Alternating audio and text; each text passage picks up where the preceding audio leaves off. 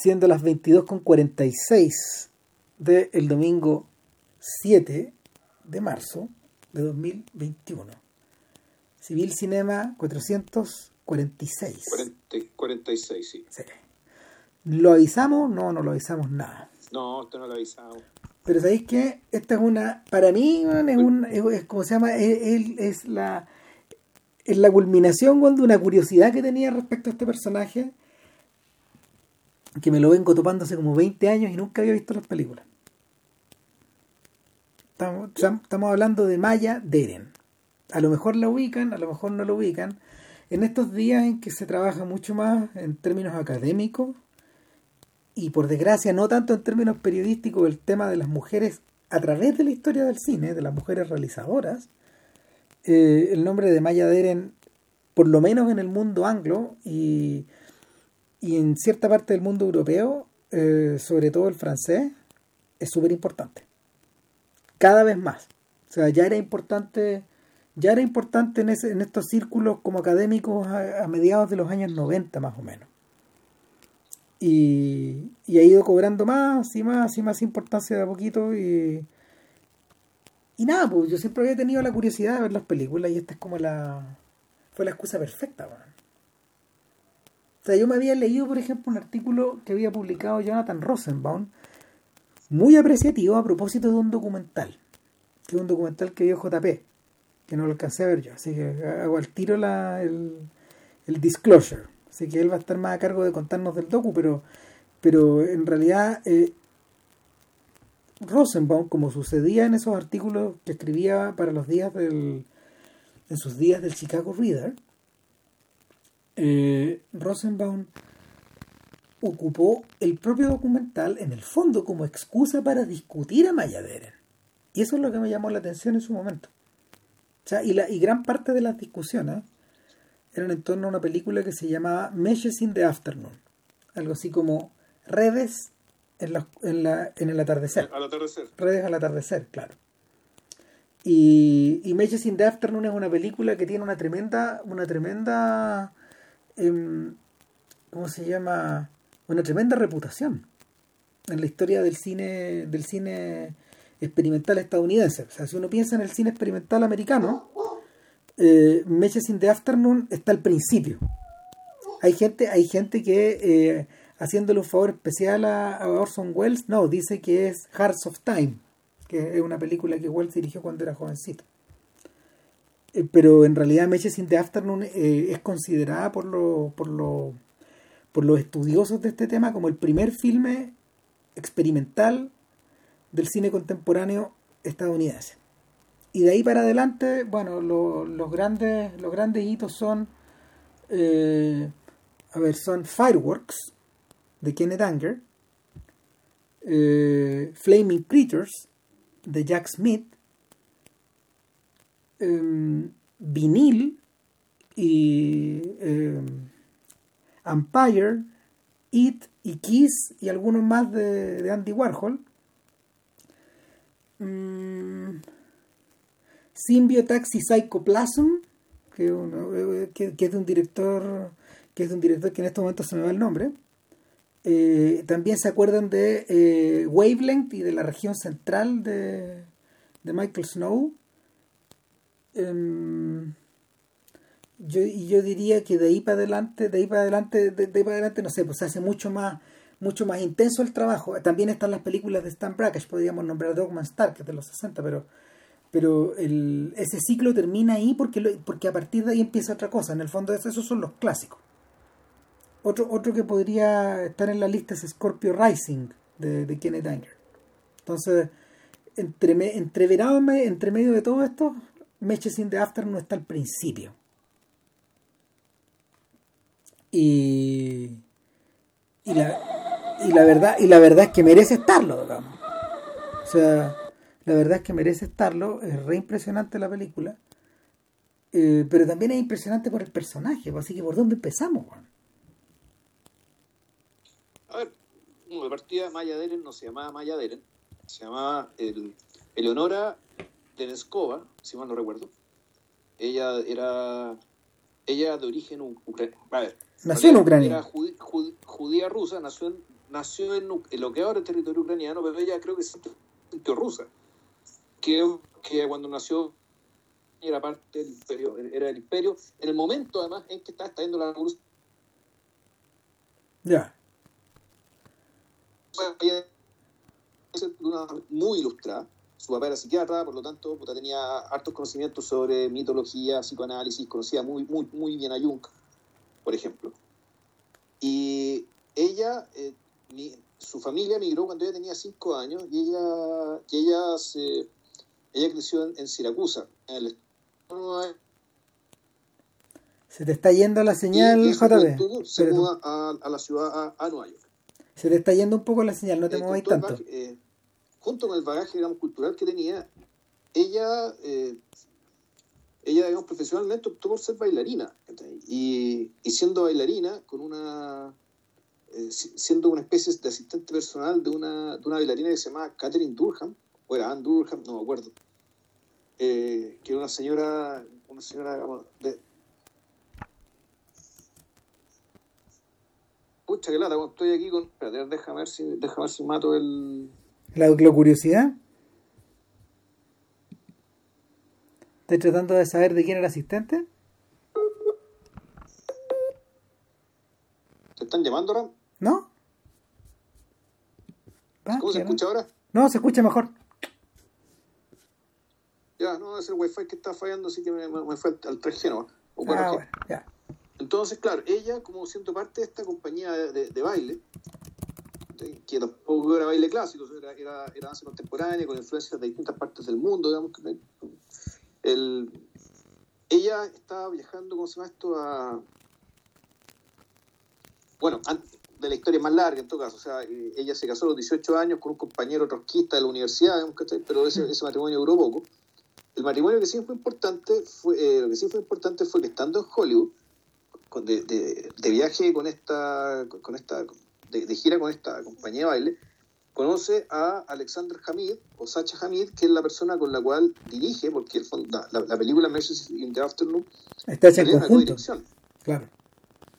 Claro, o sea, es, es ella con su marido, digamos que este, que este señor de origen checo, eh, que él, es el que sabía de cine eh, ella, su, por, por, aquel entonces, Maya Deren, digamos, estaba, tenía otro, su bagaje venía, tenía otras cosas. Entonces, la suma de ambos, digamos, que de donde surge eh, esta película, que de hecho fue, eh, fue filmada en Hollywood. O sea, si uno la ve, pues, claro, esto, esto, digamos, esto, esto, no es Nueva York, esto parece Los Ángeles. Esto, esto es completamente Los Ángeles. Un callejón, claro. y si es que. No, mira, esto, claro, esto es Hollywood Hills. De las casas y el callejón te das cuenta inmediato, pero sí, ella, es... y lo digo antes de empezar a hablar de la película, ella después de que filma esta cuestión se va a ir a Nueva York con, con Hamid y hace toda su vida, digamos, que está allá. Mm. Es bien curioso. ¿Ya? Entonces... Mira, es bien, eh, es bien curiosa la sensación que uno le, que, que uno le viene cuando, cuando sigue el camino de la joven Maya, porque, porque en el fondo es un personaje que probó en un montón de disciplinas, acumuló una buena cantidad de, acumuló una buena cantidad como de, de, kilometraje antes, a una temprana edad, porque estamos hablando que Maya Deren debe haber dirigido, esta, co-dirigido esta película a los 25, 26, por ahí, claro. Sí. Y, o sea, estamos hablando de una edad, de una edad al estilo Ciudadano Kane, pero al mismo tiempo de un personaje que había, que había vivido hartas vidas. Po. Había vivido... un personaje había vivido había vivido una buena cantidad de vidas y, y, que de ahí en adelante viviría otras. Se escucha una musiquita de lejos. ¿Sí? Sí, no sé qué será. Ah, sí. Es, música medieval que le ponemos a Vicente para que se quede dormido. Ah, muy bien, que, que, corra entonces. Bueno, la cuestión es que la cuestión es que el el atado es que Deren como muchos de estos cineastas como muchos de estos cineastas eh,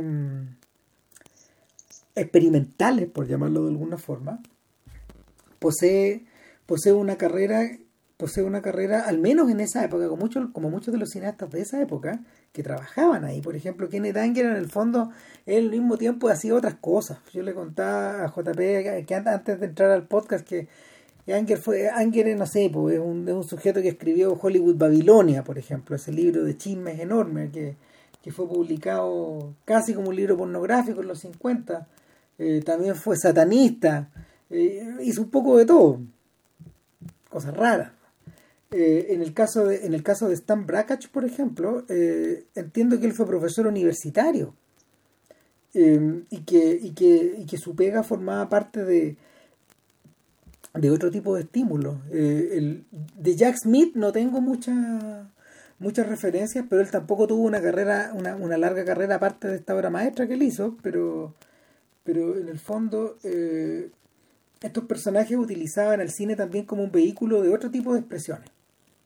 En ese sentido es distinto, por ejemplo, al caso de, eh, de cineastas que pasaron por, por la experimentación, como Buñuel o como Cocteau, como, no sé, como René Clair, eh, sé, como el mismo Walt Disney, diría yo, porque, porque algunas de esas películas, de los, algunas de sus cortos de los, de los 30 y los 40 tienen ese, tienen ese sesgo también. Y, y por lo mismo, cabe la pregunta cabe la pregunta de si uno debiera pensar en Maya antes, antes de seguir digamos si uno debiera pensar en Maya Deren como una especie de artista eh, multimedial antes de, antes de la invención del término, más que como un cineasta cabal, en el fondo, porque muchas cosas importantes de Eren también las hizo en danza y sobre las tablas también. Son cosas que además, escribió un libro además escribió un libro importantísimo sobre el vudú. Es que, es que claro, porque eh, eh, la búsqueda la lleva unas cosas súper raras, digamos. Ahora, eh, o sea, en, realidad no es tan, no es tan raro. O sea, el, el, tema del vudú es básicamente, eh, porque tiene que ver con la danza y tiene que ver con la experiencia del trance.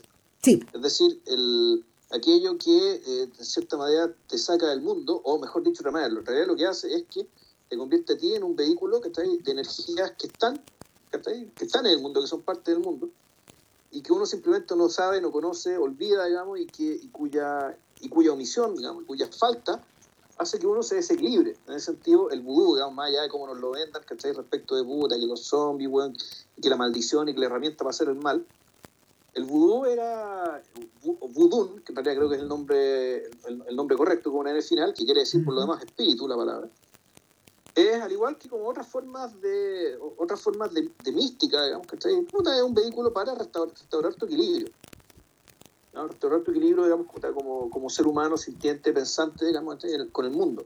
Y en el mundo, digamos, eh, vinculándote con aquella dimensión de la vida digamos, que, te, permite lograr ese equilibrio. Entonces, pero claro, como eso está relacionado con la danza, el caso, el caso del gusto tiene que ver muy importante con la danza, y no es casualidad, no sé, viendo este último me acordé de inmediato de los, de, de los derviches eh, de los danzantes, de, de, de las sí, Cuando uno ve las películas se da cuenta. Claro, y, y ¿cómo se llama esto? El, ellas dice, ya bueno, tengo que conocer esto, y viaja esto, y no solo viaja, sino que es, es, una iniciada en el asunto. En algún momento ella absorbe, ¿cachai? El, absorbe la ética, las prácticas del vudú, se pone a echar maldiciones, hay anécdotas de ellas, poco menos que caminando sobre el agua, ¿cachai? No, o sea, de que se metió con todo, pero con todo. Y bueno, cuando lleguemos al final vamos a hablar del tema de las teorías acerca de su temprana muerte, porque Maya Deren muere a los 44 años. Claro, se supone que se supone que la versión oficial es que muere de muere muere a lo, a lo Margarita Gautier, muere de consunción, muere de extrema malnutrición, aparentemente producto, aparentemente producto de una de una adicción a la anfetamina. Sí, era una adicción a una droga que, que sí, a, que se la pinchaban. Entonces, el, entonces una, una versión es esa, pero Stan Brakhage, que, aparece en el documental como un discípulo de, de una especie de discípulo de, de dice no, que ella la mató el vudú. No, es que, no es que a ella le hicieron una maldición, sino que ella empezó a lidiar con energías que en algún momento ya no pudo controlar. Que esta cuestión realmente se le fue a las manos. Y la devoró. Mira, yo viendo, viendo el documental sobre ella, claro, uno viendo el documental sobre ella, digamos, sobre su de partida, su esa capacidad puta, sinóptica de mirarlo todo, de, mirar hacia muchos lados, una intensidad personal tremenda, eh, que era que donde iba, ella como se ponía a bailar llamaba la atención de inmediato, digamos, toda, la atención, toda la atención iba hacia ella y claro, y la determinación y la forma, la forma si tan, tan auto eh, tan férrea de, de, asumir su trabajo, digamos, y, y, eso te llevaba también a una forma, una, una, a una forma también muy intensa de asumir sus relaciones. Yo me acordé inmediato, esta es nuestra Violeta Parra. Claro. Entonces, Violeta Parra era así. Pero yo creo que está peor porque él se murió a los 44 años. No, si no dio más. Ahora, no, si era. Da la sensación. El personaje es bien fascinante. Sí. Da la, de, hecho, de, de, de, hecho, es el mismo. Eso es lo mismo a lo que se refería Rosenbaum en el artículo. En el artículo y me llamó la atención por eso, pero en esa época tú no te podías conseguir las películas.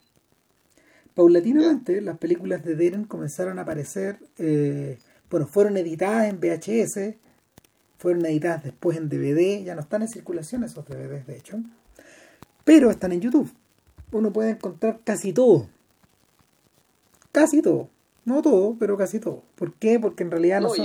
y, muchas de ellas y son mudas, entonces no necesitan subtítulos. Claro, eh, no son más de 10 películas aproximadamente. O sea, está Messages in the Afternoon, el 43, Atlant, el 44, La vida, la, ¿cómo se llama?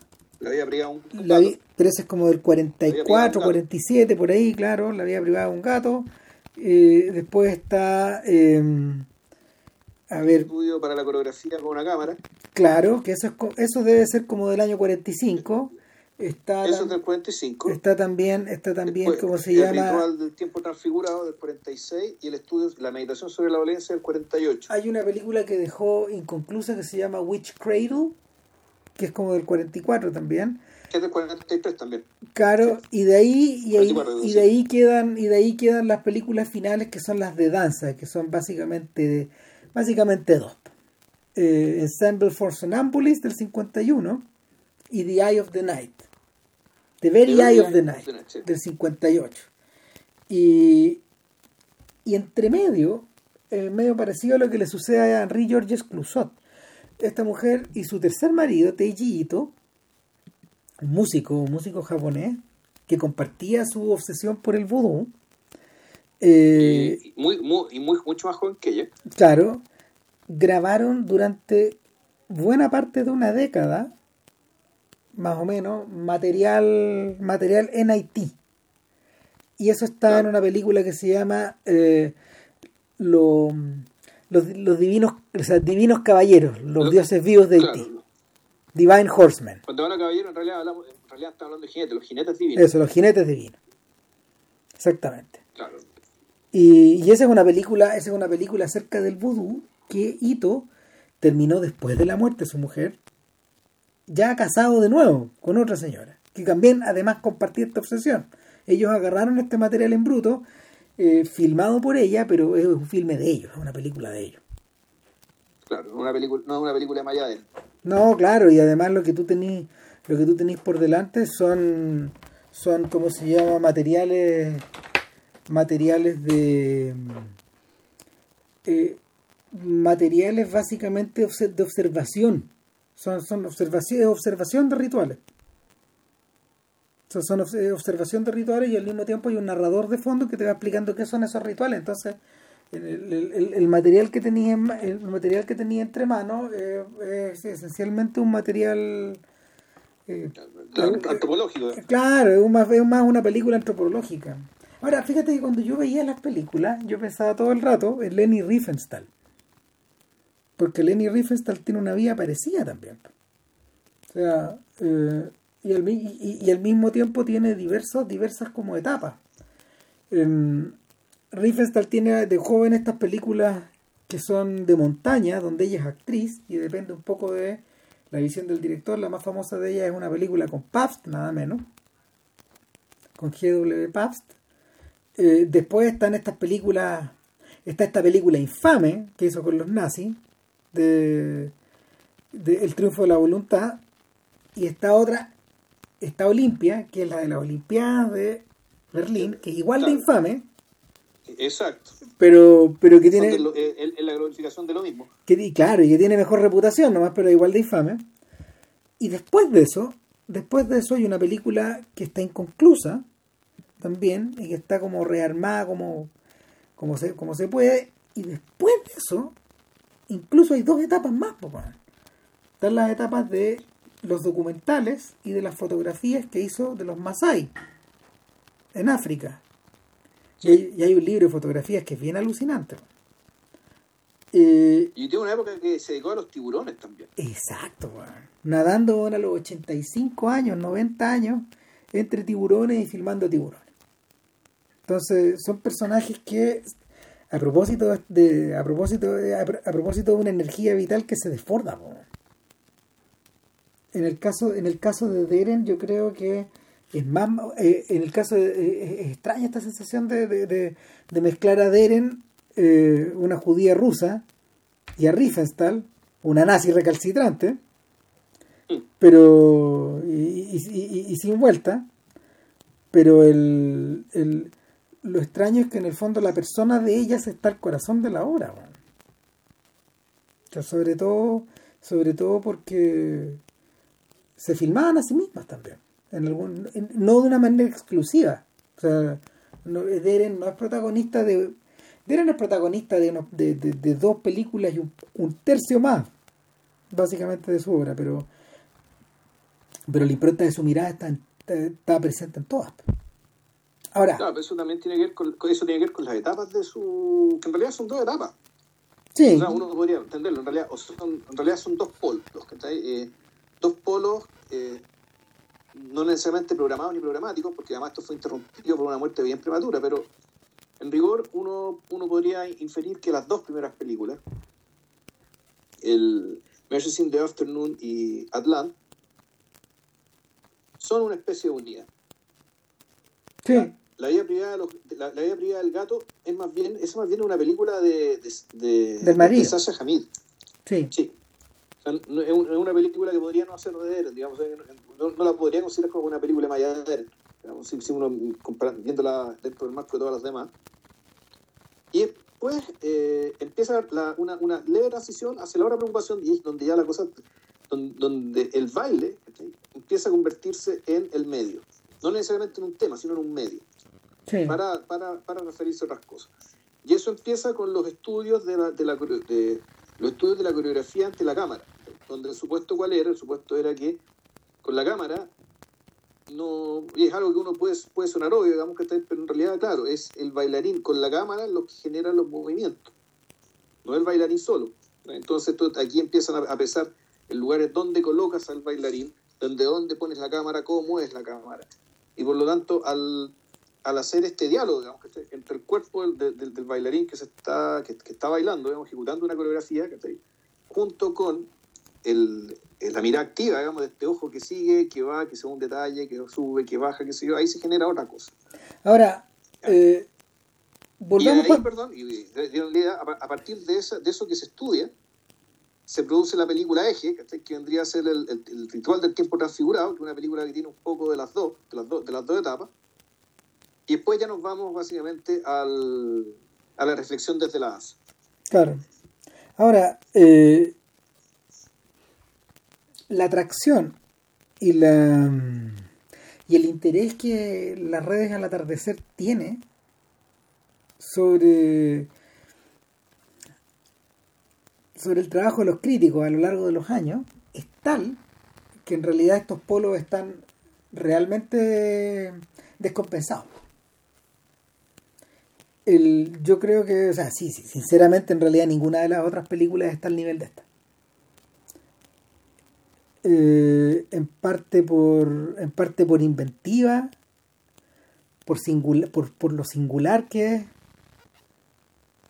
por esta por esta desenvoltura esta mezcla esta mezcla tan desenvuelta entre lo narrativo lo simbólico lo kinético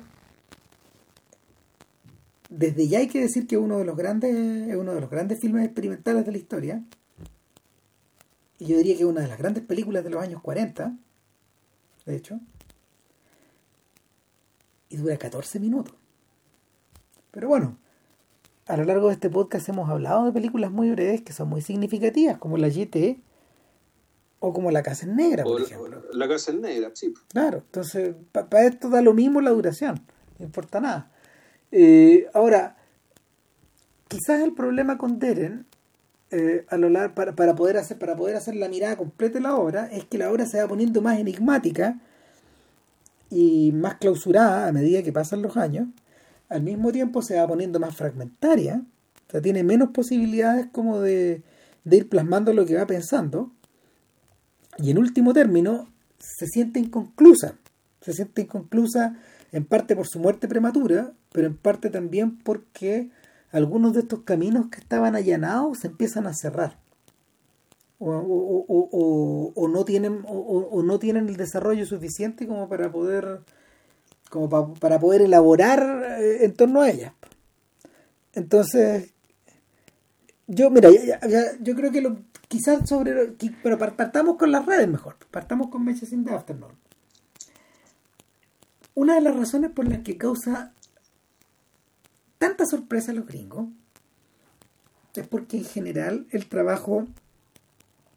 El trabajo eh, de cine no, narrativo en Hollywood era algo prácticamente insólito. Eh, lo que tú manejabas en el Hollywood de los 40, en plena guerra, ¿qué era? Era material comercial generado por los estudios. En paralelo había reels de noticias que en esa época estaban prácticamente 100% centrados en la guerra. Tenía cortos animados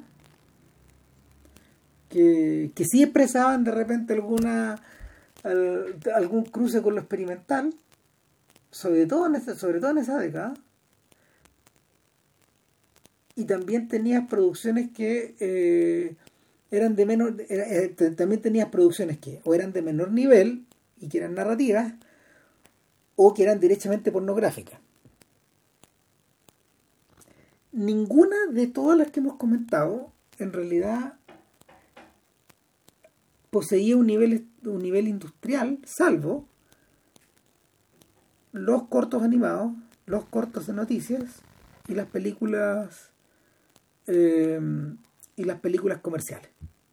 Todo el resto se hacía de manera artesanal y en algunos casos ilegal, como en la pornografía. Y, y, y es por eso que llama tanto la atención que esta mujer que no venía del mundo del cine, pero que sí habitaba un cierto rincón intelectual en Hollywood, eh, ella y su marido sacaran del bolsillo esta película. Y una, una, una, película que, a ver, es experimental, pero es narrativa. Es narrativa, eso te iba a decir. La película claro. es narrativa, tiene una trama súper reconocible. Exacto, es simbólica, es, es simbólica, pero al mismo tiempo no es clausurada. Es una película que en vez de resistirse a hacer en vez de resistir tu, tu, tu parada analítica, la estimula. Y, en ese sentido, en ese sentido, eh, es un filme, es un filme que eh, de alguna manera, de alguna manera, mira la relación que hace, hace sentido con fantasía de, Disney continúa algunas de esas ideas, de hecho, que, que, estaban presentes, que estaban presentes en las cabezas de estos sujetos, tratando de, tratándose de otra cosa. Eh, no es que, y por lo mismo podemos decir que no sale de la nada, digamos. Sale de una suerte de, sale de una suerte de, de, de cruce de camino o de intersección virtuosa entre eh, la pulsión narrativa de los americanos y el simbolismo de varios expatriados que desde los 30 habían estado dando vueltas en, en Estados Unidos, huyendo de huyendo de los regímenes totalitarios. Entonces, el caldo estaba servido como para, producciones de ese tipo, pero el mercado jamás las estimuló. Sin embargo, después de Messages in the Afternoon está esta llamita se enciende y no se apaga nunca más. En el fondo. No se apaga hasta hoy. O sea, el, en ese sentido el filme de Deren es igual de importante que Shadows, por ejemplo, de Casabets, para el cine, claro, o Shadows, o Eraserhead, o películas que en el fondo son, son, son divisoras de agua, que hay, en las que hay un antes y un después en la lógica en la lógica de producción, empiezan a aparecer simplemente más nomás. ¿Cachai? Y, y, de eso no te podéis deshacer. Ahora, Redes en el atardecer eh, contada de la manera contada de la manera más simple posible eh, es una historia que eh, transcurre en diversos planos oníricos y esencialmente narra esto con un entrecomillado bien bien intenso narra el regreso a casa de una mujer que al meter la llave al entrar al living, se da cuenta que algo raro hay adentro. Esa llave, esa mujer, o, esa, o ese protagonista, y esa casa vuelven a aparecer en forma recurrente porque este personaje vuelve a meter la llave y vuelve a meter la llave y vuelve a meter la llave y en el fondo es como si fuéramos como si fuéramos penetrando al interior de diversos planos de sueño, a lo Inception. Claro. Y eh, inevitablemente, inevitablemente, pero, dame un segundito, dame, un segundito para, cerrarle, para cerrar la idea.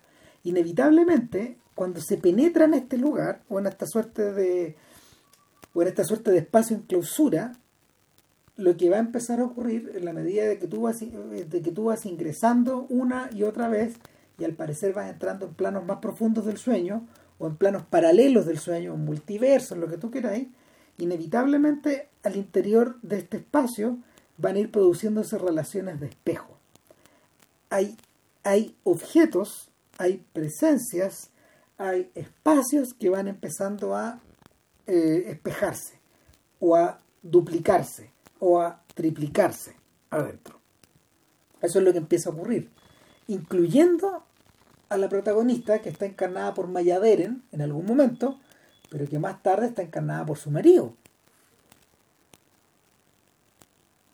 O sea, el, es que bueno, ahí el, el, básicamente la recurrencia del sueño, digamos, que en algún momento en vez de irse para, adentro, se va hacia afuera. Para volver a ir hacia adentro. El, no, sí, mira, explicarlo no, explicarlo no, hace mucho, sentido. explicarlo más, más, más que lo que dice más que lo que dice Ram, digamos, que lo que sí yo creo que es destacable eh, efectivamente la es que esta sensación de recurrencia, digamos, que claramente no es un juego, sino que la, la película, los objetos, las luces y los movimientos de cámara te indican claramente que esto tiene que ver con una con un elemento que tiene de la constitución de la propia persona y su percepción del tiempo. Y, su, eh, su, percepción del tiempo y su percepción del cuerpo también lo agregaría yo. ¿Cachai? Porque el, el personaje, el personaje de. Eh, el personaje femenino, le podemos llamar ella, por ejemplo.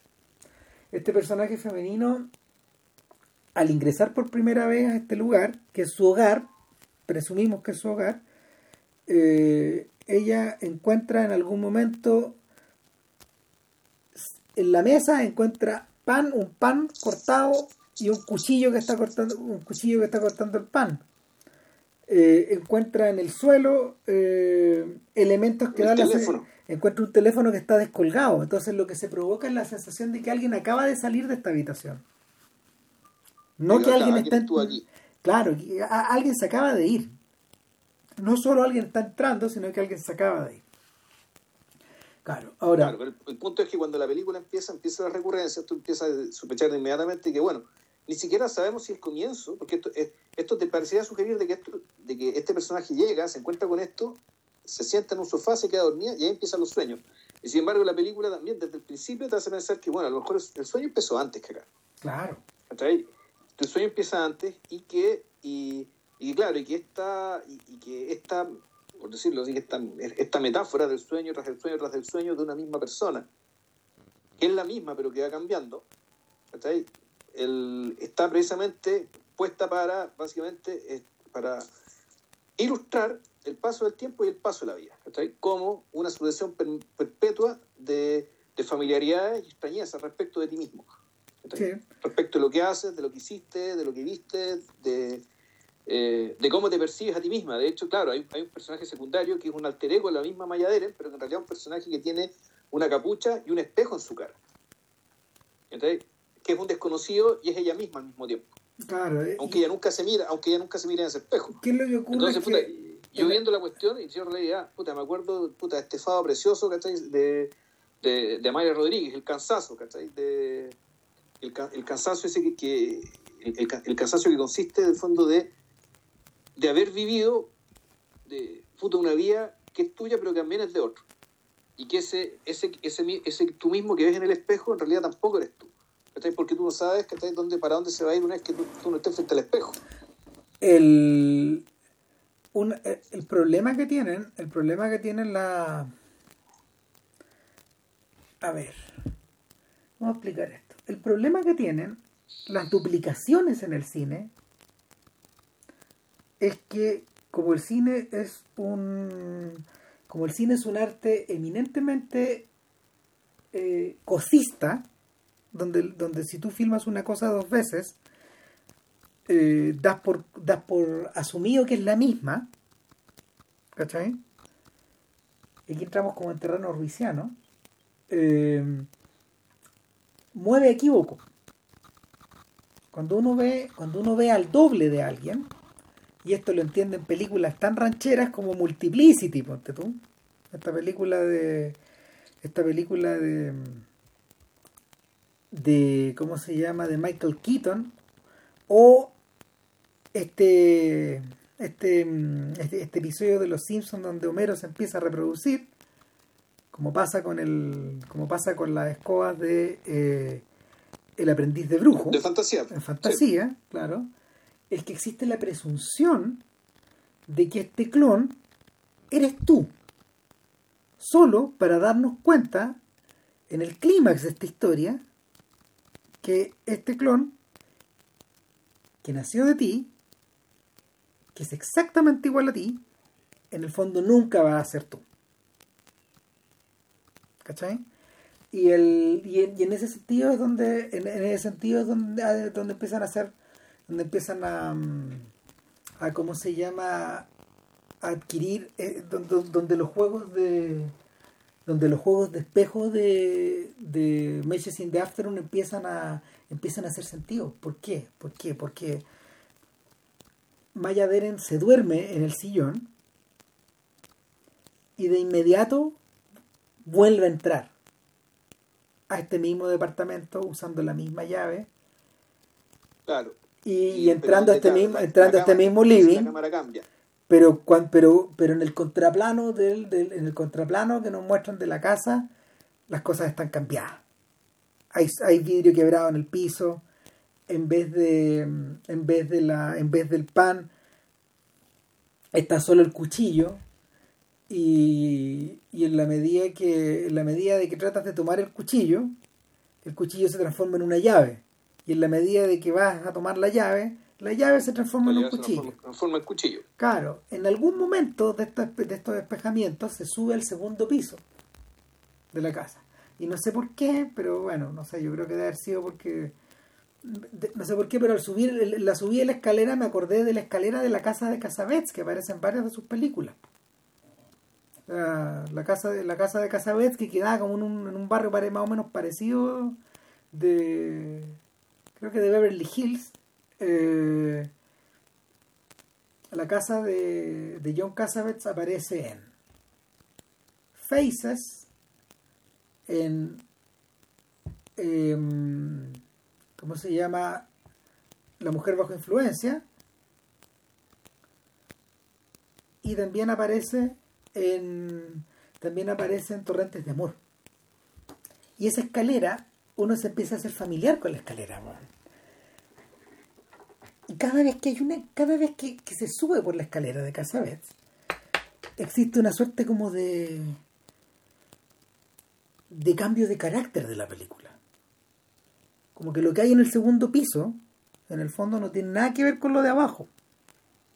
Y en este caso eh, pasa algo similar, porque cuando, cuando Deren sube, cuando Deren sube por esta escalera, ella observa en una de las piezas a su otra versión, a este encapuchado que tiene un espejo por rostro y que nunca te refleja a ti.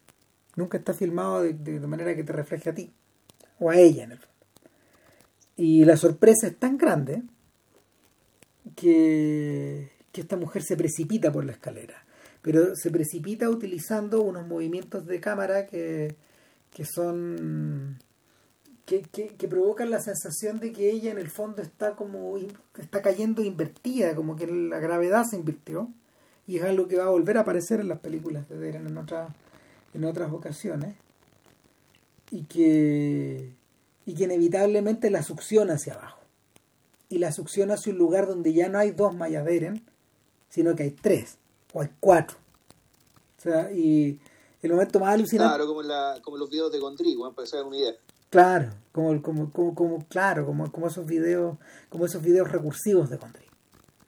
Entonces, eh, utilizando unas técnicas muy simples de, de sobreimpresión o de división del plano o de, mm, o de sustitución del, del personaje, eh, nuestra protagonista de verdad aparece al lado de sus dobles.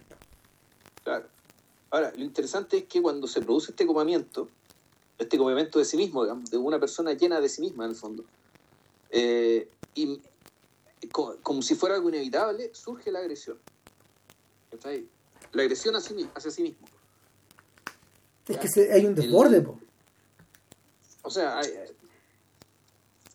un desborde, es una cuestión muy básica respecto de la falta de espacio, ¿cachai? O básicamente el, hecho de que puta, efectivamente ya cuando tú estás muy cerca de alguien ya eh, demasiado cerca de alguien ya no lo empieza ya no, no lo tolera pues. No entonces la la, la, la, ¿cómo esto? la, la agresión no vamos a explicar mucho qué se, eh, en, qué se refleja digamos que incluso cuando aparece el, apareces tú misma en la forma de otro que, que, el personaje actuado por Sacha Hamid eh, por el codirector que, que, que el esposo también deviene agresión. Aunque parezca ser otro. Y, y también, pues lo interesante es que esta autoagresión, digamos, eh, hacia ese otro que eres tú, pero no terminas siendo tú necesariamente. Sin embargo, para efectos de, de, de, la historia, digamos, y lo que uno podría, de, lo que uno podría hacer, digamos, eh, eh, el, el atacar a ese otro, el agredir a ese otro, tiene consecuencias fatales para ti aun cuando ese tú no sea exactamente tú, sigue siendo tú. otra de las imágenes recurrentes de la película el final de, lo que podríamos llamar el final del loop es que la mujer se asoma a la ventana y al asomarse al asomarse se, se, producen dos cosas, eh, se produce un plano muy bello de ella a través como de una ventana y de, la, de las cortinas y de hecho ese es el plano con el que con el que suelen ilustrarse los retratos de, de Mayader en los artículos. Ah, sí, porque es donde en el vidrio además se han reflejado las siluetas de los árboles.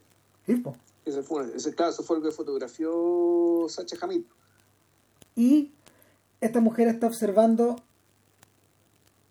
a este encapuchado que corre por el sendero que está a los pies de la casa, ese sendero que en el fondo te lleva a la casa del vecino o al bulevar hacia abajo, e inevitablemente en cada ocasión el personaje está perseguido por un clon más de Maya Deren.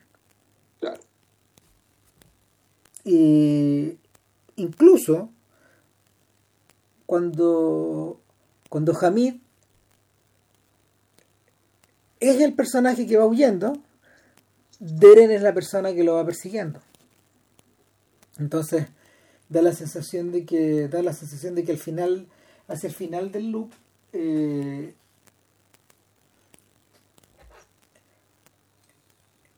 lo que tú tienes es una invitación al principio otra vez. ¿Cachai? Volver, volver, volver. Inevitablemente, además, todo esto acaba por colapsar. Porque, porque la, eh, como, como bien dice, como bien dice JP, en el fondo lo que empieza a suceder es que en la medida de que el sueño se vuelve recursivo, el interior de esa casa, el interior de esa habitación se vuelve más poblado.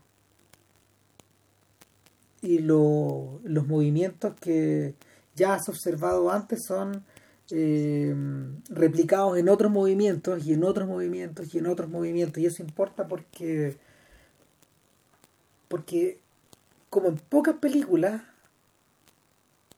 de, de esta naturaleza, lo que parece atraer a Maya Deren no son necesariamente eh, la yuxtaposición de imágenes sino no, no, no, no, o sea, a pesar de que a pesar de que, a pesar de que el montaje está ejecutado de una manera ejemplar, esto no es el montaje de los rusos. ¿Cachai? O sea, esto hay que, hay que dejarlo súper claro. Esto, esto, esto, no, esto no viene de Einstein no es, no es como no es como el cine experimental de los 30 que estaba muy influenciado por Bertov, Einstein y, y sus amigos. Lo que tú tenías acá es una mm, es una suerte de plasticidad, por ejemplo, que eh, en, en, en, casi de forma contemporánea Hitchcock estaba tratando de plasmar, por ejemplo, en el episodio del sueño de, de, de Spellbound. De cuenta tu vida. Claro, este sueño que fue con, el que Hitchcock se cruzó, cruzó caminos con, con Salvador Dalí. Sin embargo, eh, Hitchcock tenía un problema. El, sueño de, el, sueño de, el sueño de Hitchcock tiene un problema. Depende de las estrellas, depende de sus rostros, depende de la. Depende de. Eh, de que en ningún momento del sueño vamos a dejar de asociar el rostro de Gregory Peck a Gregory Peck y ahí cagamos. ¿Qué es lo que pasa? ¿Qué es lo que pasa 15 años después en Vértigo? Que Vértigo fue estrenada 15 años después de Matches in the Afternoon. Para entonces Hitchcock ha conseguido plasmar ese, ese onirismo de una manera tan aludida que, que ya ni siquiera tiene que recurrir a escenas de sueño para conseguirlo. Cuando uno recuerda, cuando uno recuerda la secuencia en que Scotty va siguiendo a Madeleine es un sueño, a través de San Francisco, pues nos pasan muchas cosas. Esta mujer se transforma en, eh, en esta dama española. Esta mujer abandona el siglo XX para trasladarse al siglo XIX y nuestro personaje eh, se funde con el espectador. Es importante que sea un personaje con, problemas mentales. en esta contemplación. El, eh, es requisito que el personaje sea un personaje influenciable. Claro. En ese sentido. O sea, un personaje que a través de cuyos ojos vemos este San Francisco ensoñado. Claro, entonces, y ya, ya no importa más si si, si es James Stewart. O sea, y yo creo que es el, el, hallazgo, el hallazgo principal de, de esa escena. Hitchcock encontró libertad al interior de Scotty. Entonces, eh, la, la pesadilla en vértigo, que de nuevo es una pesadilla que está espejada, otra vez, eh, ya no tiene que hacer todo el heavy lifting, no tiene que hacer toda la pega. La pesadilla es simplemente la culminación de todo lo que hemos visto antes. Es el clímax Y por eso es tan eficaz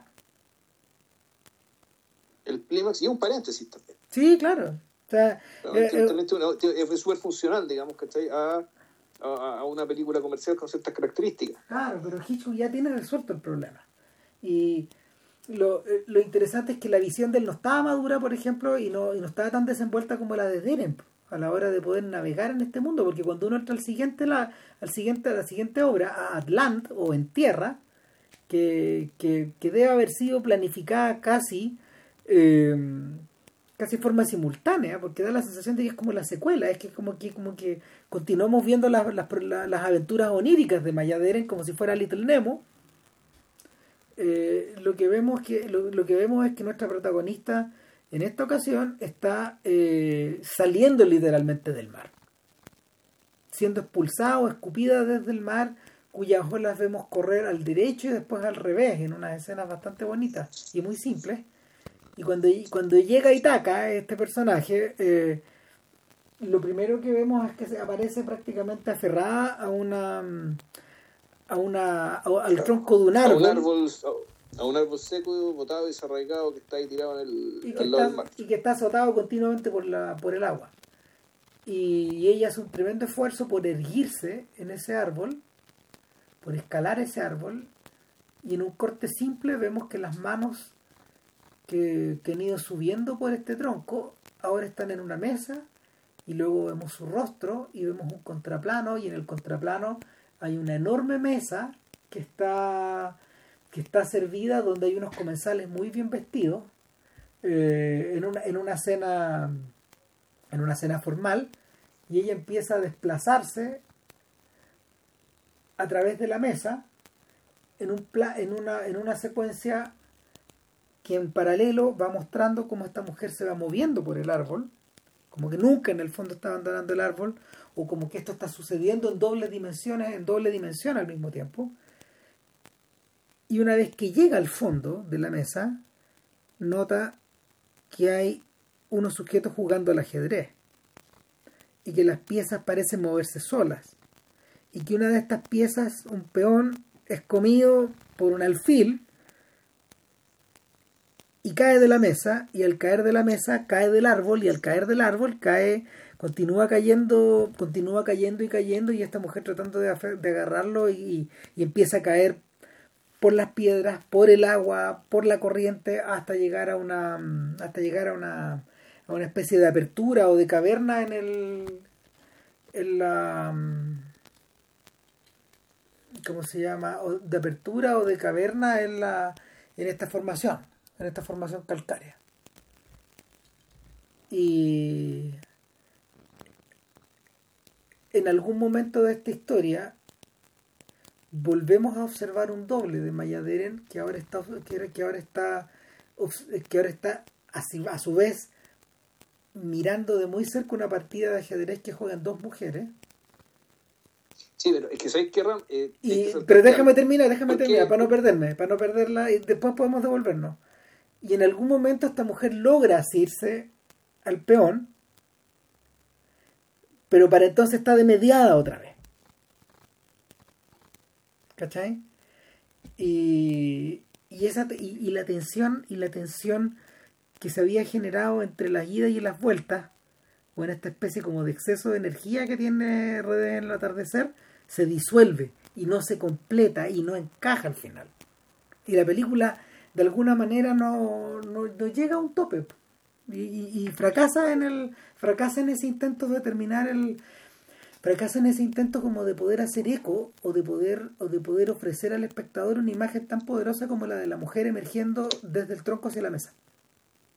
Ah, yo es que de partida me quería meter antes porque eh, porque esta película si bien parece una continuación es una película que tiene un propósito completamente distinto. Sí, esta película no es recurrente sino que es lineal y al ser lineal, y al ser alegóricamente, digamos que eh, donde básicamente te cuentan, las, alguien sale del mar, es decir, alguien nace, alguien, eh, alguien como un niño, digamos que se asoma a un mundo de adultos, y al, y, al, y, al, y, al, asomarse a este mundo de adultos, pareciera que se le pierde algo, y lo empieza a buscar. Y en su búsqueda, conoce un hombre, conoce otro hombre, con un hombre va a una casa, después abandona esa casa mm. y al abandonar esa casa se encuentra que con estas mujeres jugando ajedrez y termina recuperando lo que ella creía que había buscado y al recuperarlo, al encontrar aquello que se perdió, este peón blanco, efectivamente el personaje se va, eh, pero se va dejando una parte de ella detrás suyo mirándola. Esto que decía el personaje de mediado. Aquí, eh, aquí, básicamente yo viendo la cuestión me acordé inmediato de la tortura de la tortuga roja. Ah. ¿Cachai? Siguiendo, esta cuestión se trata, esto es la vida. El, por lo tanto, el, el hecho de que la película termina ahí, para mí tiene sentido. En el fondo, esto de que de una u otra manera este, este personaje encuentre lo que, lo que está buscando.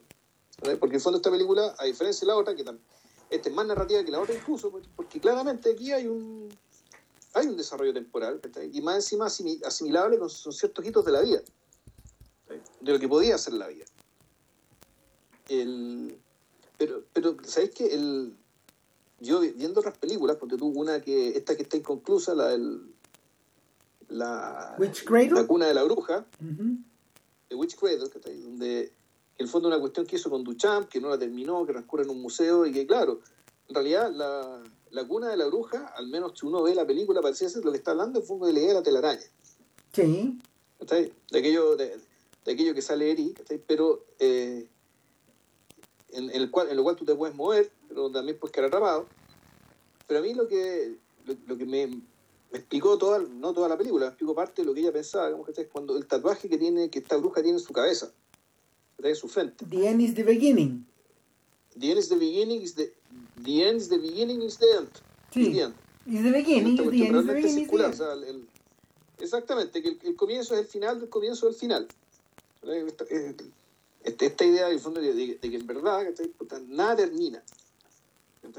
Todo es movimiento permanente. Y el, de, que el, ¿cómo se llama? Entonces en ese sentido, que tanto uno incluso podría decir que tanto la primera como la segunda película tiene, tienen fines que, que pueden verse un poco forzados, porque en realidad la lógica de lo que nos están, de lo que nos están contando tiene esa virtud. Esta virtud de, en realidad esto puede ser eterno. Sí, pero yo siento, yo, ser eterno. yo siento que, que Meshes in the Afternoon en ese sentido sí puede empezar de nuevo y, podéis ponerla como, como suele hacerse en los museos, se puede hacer en repeat y puede empezar infinitamente de nuevo. Como instalación, digo. Claro. En cambio, esta, esta no. ¿Cachai? Yo, yo siento que está menos lograda por eso. Está, o sea, me hace sentido todo lo que me contáis, pero no, no existe esa unidad, no existe la unidad estética que tiene la otra. ¿Cachai? Y que, la tiene, y que la tiene de una, de una manera, de una manera mucho más sencilla. El, fíjate que el, hay determinados momentos de esta historia cuando ella abre y cierra unas puertas donde tú dices volvimos volvimos a este escenario volvimos a este mm, a este escenario de múltiples entradas y salidas. O sea, cuando ella abre una puerta pasa a través de un dintel y en realidad sale por otro. Y, y, es una es una estructura que está montada de una forma muy simple pero que permite permite generar estos trucos a lo melié ¿cachai? donde en el fondo tú no ves el corte. Pero pero la da la sensación de que da la sensación de que la otra esta idea, está expresada mejor a lo mejor.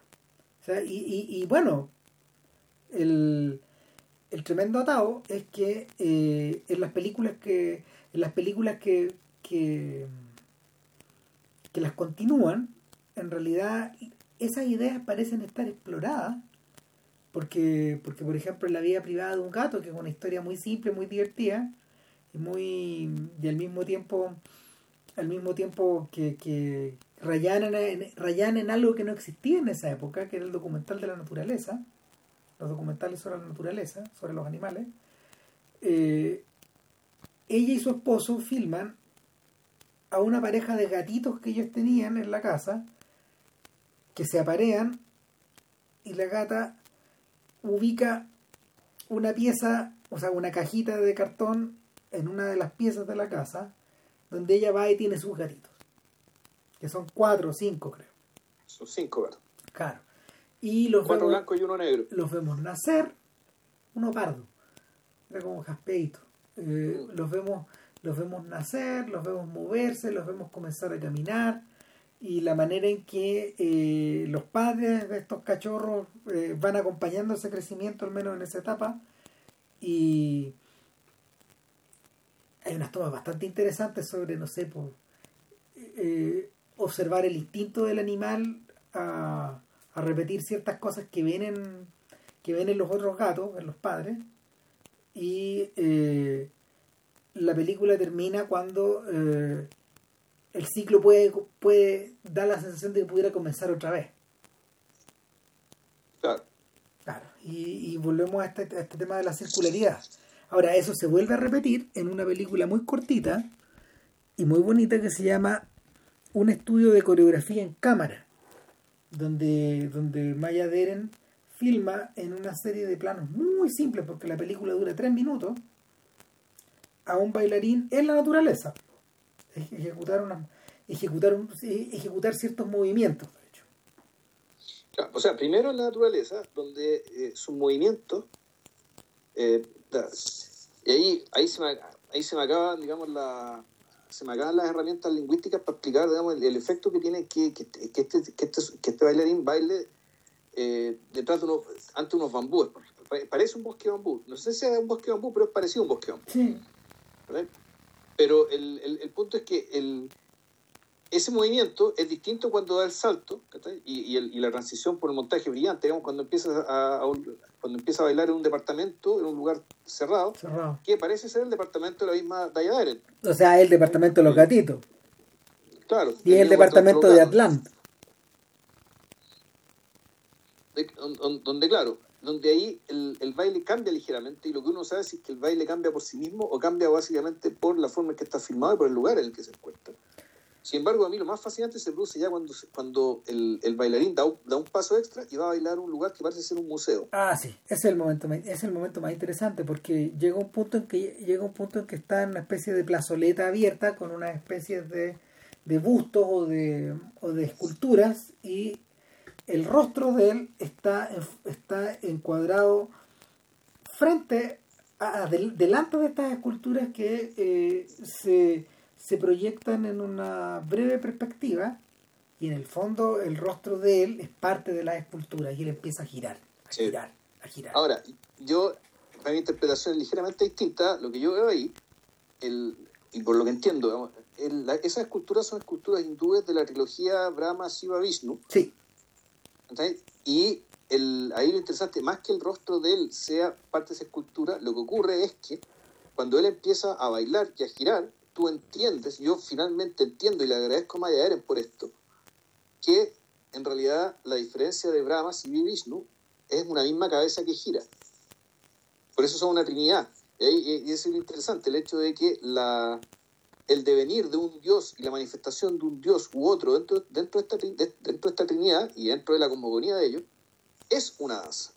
sí, ¿ya? Por eso es que también se hablaba de la danza de Siva, digamos, cuando se habla de la destrucción, cuando Siva deja la cagada y destruye todo el mundo. Eh, claro, es una danza y en, en la escultura, en las culturas y de la religión hindú, todos estos brazos que se mueven, digamos, ¿sí? en realidad lo que están haciendo es están transmitiendo movimiento. ¿ya? Entonces aquí lo que uno, lo que uno deduce con la poca información que tiene es que Maya Eren también lo que está haciendo ¿cachai? Es, eh, es recuperar la, por decirlo así, la, la atribución que culturalmente, históricamente, desde la cultura se le daba a la danza como una manifestación del devenir del mundo. ¿Ya? De que distintas fuerzas se manifiestan una tras de otra, pero no porque sean fuerzas distintas, sino que en realidad es la misma, es la misma naturaleza que simplemente está, entre comillas, bailando o El- moviéndose. el plano, el plano es bien impresionante y, y claro, en realidad, tal como tú decís, eh, el rostro en el fondo está dándole vida a esta otra idea. Ahora, es, una, es un plano muy simple. ¿eh? Hay gente que ha filmado esto de mejor manera. Eh, la secuencia mm, la secuencia del baile hindú en el río de Renoir a su manera es insuperable por lo mismo. ¿Te acordáis, no? No mucho. No, que, que en el fondo Renoir, Renoir ejecuta como en ocho minutos de película, en el fondo narra la historia de narra la historia de una princesa, de un dios, etcétera. Y, y, y, y lo, la, la filma la, la filma de otra manera, la filma la filma de manera frontal, de manera que lo que tú estás viendo es como una pared dibujada cobra vida. Ya. Estas imágenes que están también esculpidas en la piedra se mueven. Entonces, eh, es, es más o menos similar. Yo creo que, yo creo que el- acá el plano es muy bonito, pero, pero Renoir, a Renoir le va mejor, digamos, porque, porque su idea está más madura. Eh, y de hecho, de hecho, claro, en esta, en este, eh, uno tiene la sensación de que con el, con el estudio de coreografía en cámara, uno, uno, uno del 45, uno, uno tiene la sensación de que se está asomando algo y la película se acaba. Pero en ese punto donde empieza Ritual en Transfiguración, que expresa un poco esta, que expresa un poco esta idea y expresa otras cosas más complejas. Volvemos a ver a Maya Deren. Eh, está entrando en una habitación y tiene una madeja de lana en las manos y la tiene de tal manera que las manos están separadas, es decir, lo que, lo que procede ahora es eh, convertir esa madeja en una pelota. De lana, en un ovillo, claro. En un ovillo de lana. Y para eso se exige el movimiento y cierta coreografía. Y esa coreografía no es capaz de realizarla quien tiene el ovillo en las manos, sino una segunda persona, que es una muchacha afro que entra en el plano eh, y uno dice, ¿es Mayadén otra vez? No, pero en el fondo sí. Claro, es una, bueno, ella, ella, salía en el documental, ella es de apellido Cristiani, no me acuerdo el, su nombre, y la Regina, porque usa Regina Cristiani. Ella es trinitaria, fíjate, es de Trinidad y Tobago. Y era, era bailarina, como eh, era bailarina también. Eh,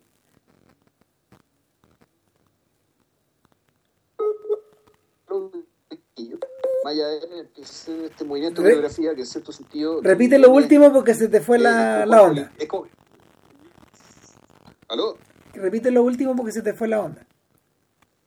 Sí, no, y el, movimiento de Maya con las manos y el ovillo era un poco el movimiento infinito, ¿eh? pareciera ser como que, el, como que el, el, ovillo se, se, invierte. Entonces, eh, eh, es un movimiento que, que simula, que sugiere esa figura. Es lo que los gringos llaman una figura de ocho. Claro. Y aparece un tercer personaje que ya es una mujer mayor. Claro. Y, eh, Maya aquí construye el, con, una, con profundidad de campo la presencia de estas tres mujeres. La joven, la madura y otra, y otra ya mayor. Volvemos a la imagen de Atlant, de alguna manera. Y volvemos a la trilogía de Mayas Derens al interior de eh, Matches in the Afternoon, al interior de esta pieza.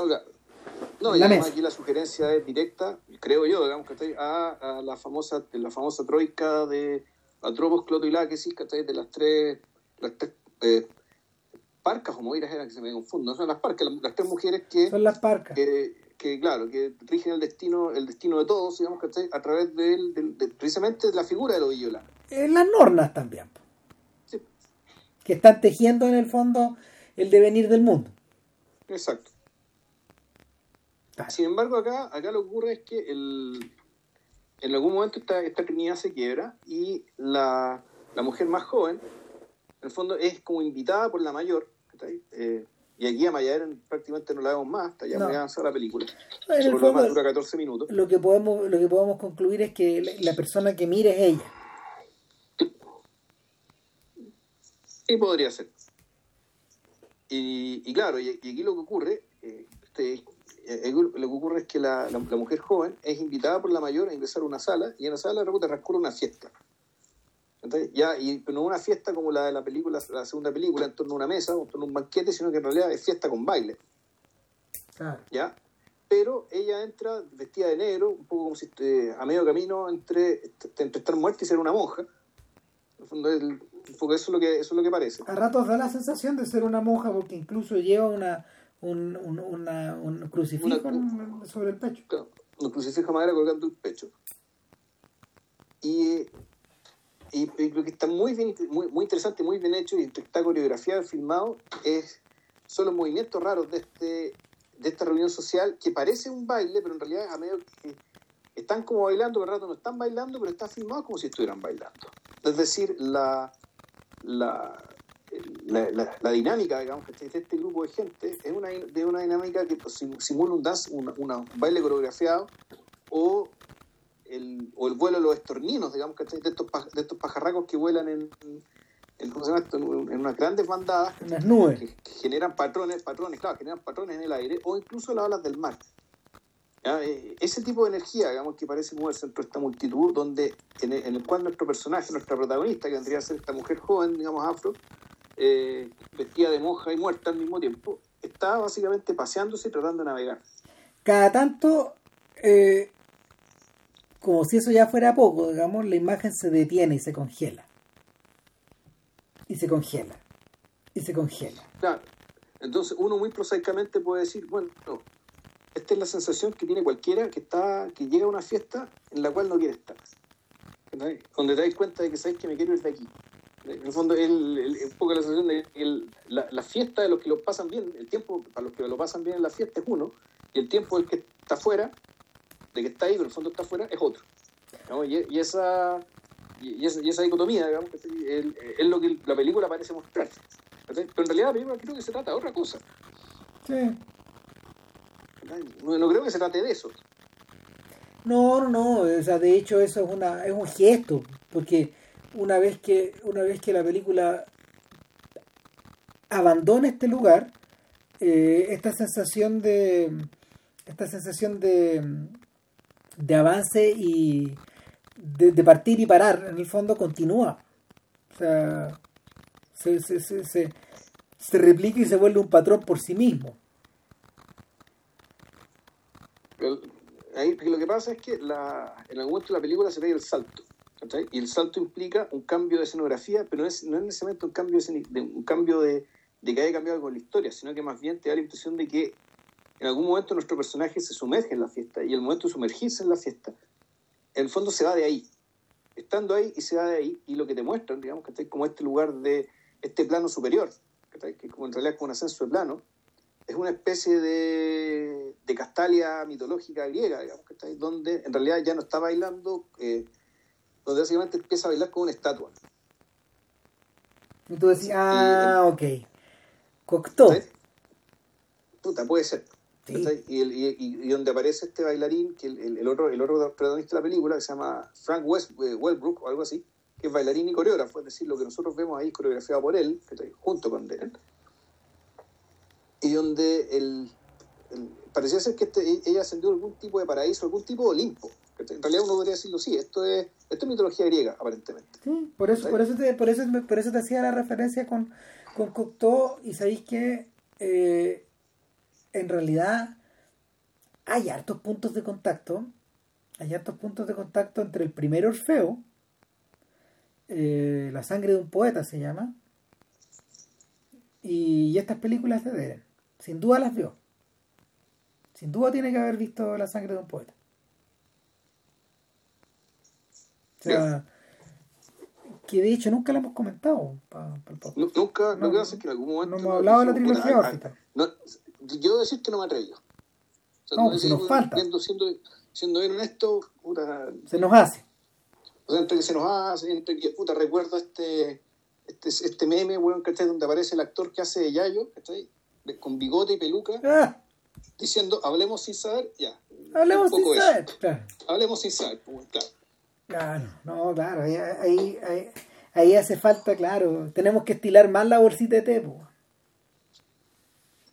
Y, y el, claro, el, el, el, punto, el punto es que el punto es que Cocteau pareciera moverse en esos planos con tal facilidad, de manera, de manera tan grácil, que, que claro, no, no, ¿cómo se llama? Tiene, opera con total solución de continuidad. De hecho, acá a se le notan las, aquí se notan las costuras, en parte porque, en parte porque está penetrando en un terreno donde no se había metido antes con un cierto nivel de complejidad y de ambición que no había tenido antes.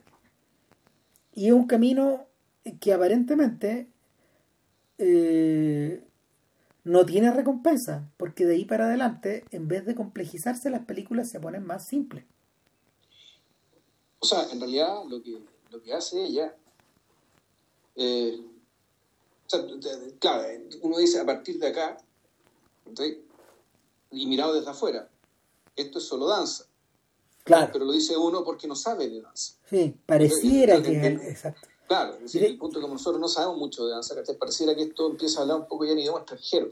El, este podcast, de hecho, nunca se ha detenido, en este podcast nunca nos hemos detenido a analizar de verdad la relación que el cuerpo humano eh, tiene respecto del espacio en lógica cinemática. O sea, el, es una relación que es una relación que se ha manifestado de distintas maneras en estos 125 años, pero que, que, que emana, que emerge de que emerge de una mm, eh, que emerge de a ver, que emerge de un fenómeno que como decíamos que como como decía al principio es básicamente cosista. Es el movimiento de un cuerpo a través del espacio. No, es más que eso. Y sin embargo, es muchas otras cosas más. De hecho, eh, eso permite, por ejemplo, crear la ilusión de, de, una realidad alterna, como ocurre en las películas musicales, o permite crear la ilusión del total control de las cosas, como pasa, eh, como pasa en las películas de Tati, por ejemplo, donde todos los elementos cinéticos, todo lo que está en movimiento, parece ser controlado eh, o coreografiado por este demiurgo, realizador, creador, Dios, lo que quieran ustedes, que está, que está desplegando la película ante tus ojos. Entonces, eh, eso también es coreografía y a su manera eso también es danza y eso también es relación de movimiento al interior del plano. Entonces, el, el problema con eso es que extremadamente, es extremadamente difícil de, primero que nada, de plasmar en pantalla, requiere de mucho control, y lo otro es que al mismo tiempo requiere de una elaboración conceptual que, como bien decía JP recién, proviene de algo que nos es ajeno, que, que es la que, es la danza eh, como disciplina. Entonces hay ciertas cosas que uno no cacha. De hecho, en esta película que se llama Meditación acerca de la violencia, donde él, donde, donde, donde Deren filma a un, eh, a un bailarín chino eh, en unos movimientos que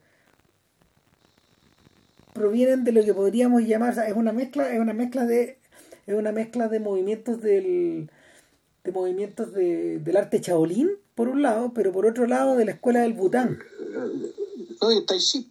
Que, que, el Bután concentra estas dos cosas, porque el Tai Chi, el tai, el tai Chi para los chinos no es una disciplina de meditación, como nosotros desde acá la leemos, sino que es un arte marcial está entre las artes marciales. Bueno, de hecho en el documental entrevistaban al, al bailarín, al, bailarín, al artista, digamos, ya bien viejito ya, porque esta cuestión, el, el, imagínense, esto se filmó el año 45, no, 48, este es del 48, y el documental salió el año 2002. Ponle que se haya filmado, me parece haber filmado unos 3, 4 años antes, o sea, 50 años después. O sea, ya era viejito y sin embargo todavía hacía clases de Tai Chi. ese era, e, ese era, a eso se dedicaba todavía en aquel entonces. Y, y, él contaba que, claro, que puta, eh, lo contrataron gratis, él, nadie tenía ni uno cuando hizo la película, eh, que al principio hubo bastante hubo bastantes desacuerdos con Mayer respecto de lo que querían lo que, de, lo, que ella quería hacer y de lo que él podía hacer digamos dada, su formación especial.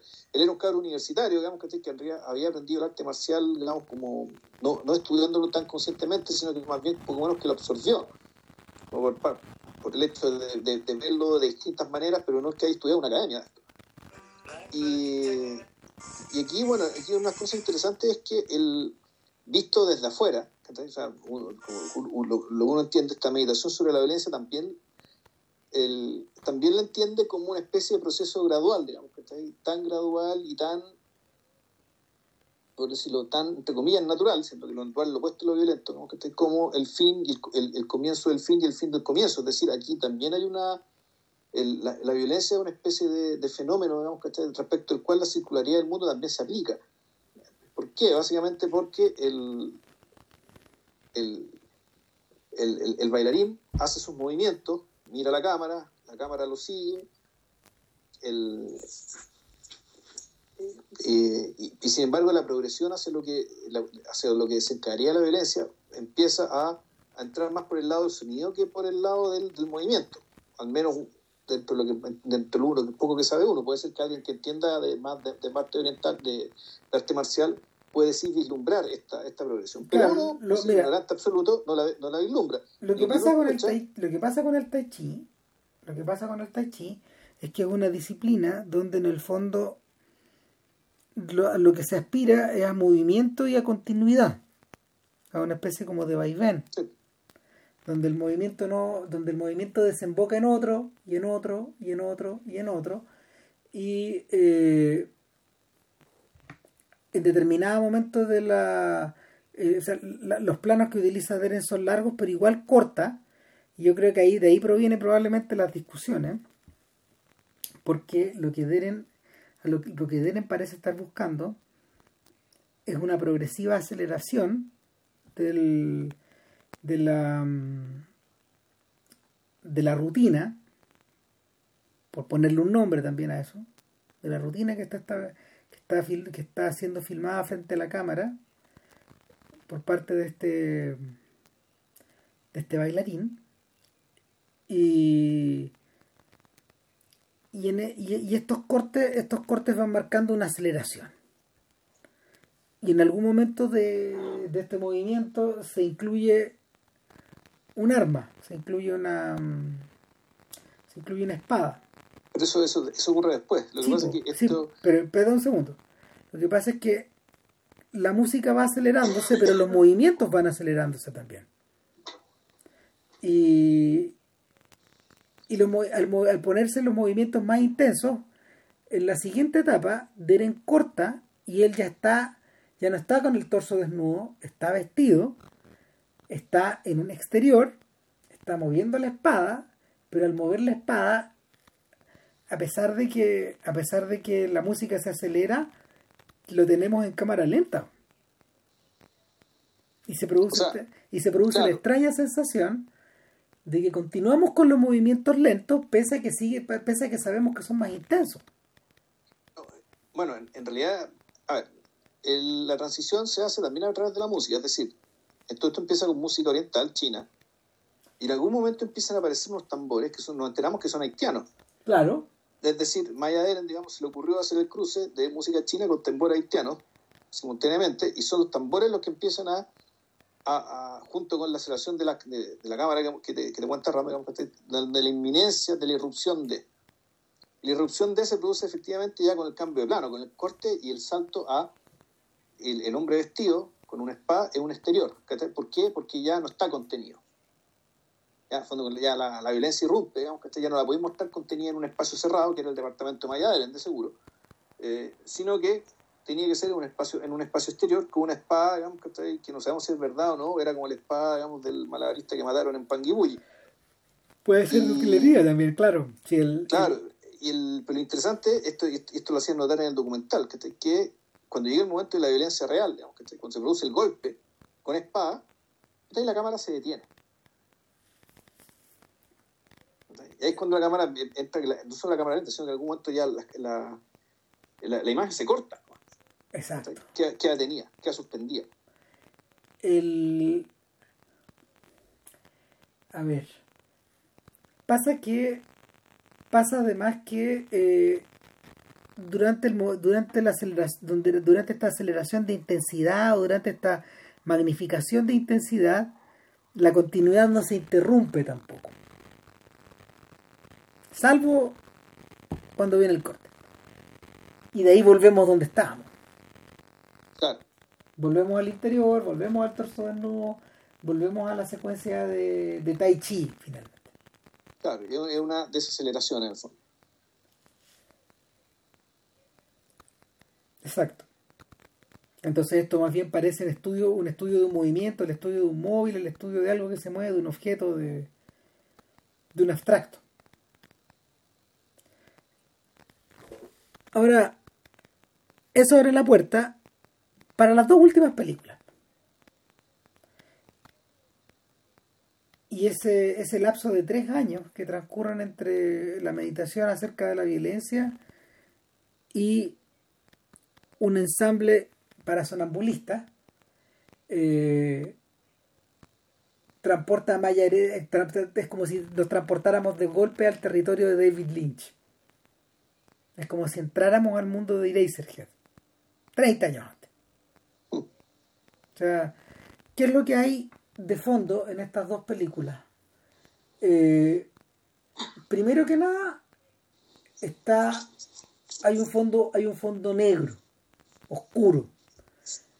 Eh, bien podría ser el vacío, bien podría ser el espacio, bien podría ser el interior de un pozo, donde estamos viendo reflejos, etc. Y sobreimpreso a eso está la imagen en negativo, negativizada, o positivada desde el negativo a la inversa, es decir, lo que es negro emerge blanco, esta imagen se sobreimprime en esta superficie en negro. Pero no se termina ahí.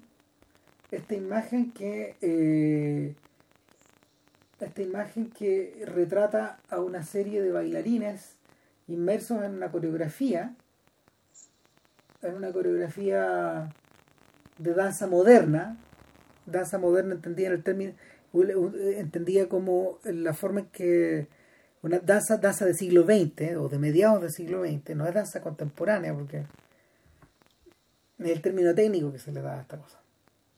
Por contraposición al ballet clásico.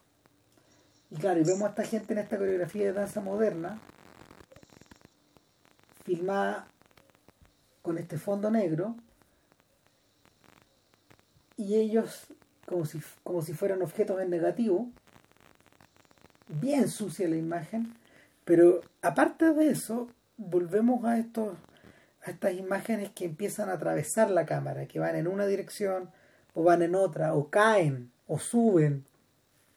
Es como si a través de la a través de la postproducción primitiva de aquella época o de esta, o esta postproducción artesanal observáramos el desplazamiento de estas masas de personas o de estos volúmenes a través del plano, como si el movimiento que ellas despliegan en este fondo fuera la verdadera coreografía, una coreografía superpuesta a la otra. Y se, se produce un efecto muy marciano. Se produce un efecto que es antinatural o desnaturalizante, pero al mismo tiempo se aplana la imagen y lo que tú tienes en el fondo es una coreografía tridimensional ejecutada en un espacio tridimensional aplanada a una pantalla bidimensional. ¿Qué está queriendo decir? Porque ¿qué es lo que pasa en The Very Eye of the Night? Volvemos a esta misma lógica, volvemos a estos mismos movimientos.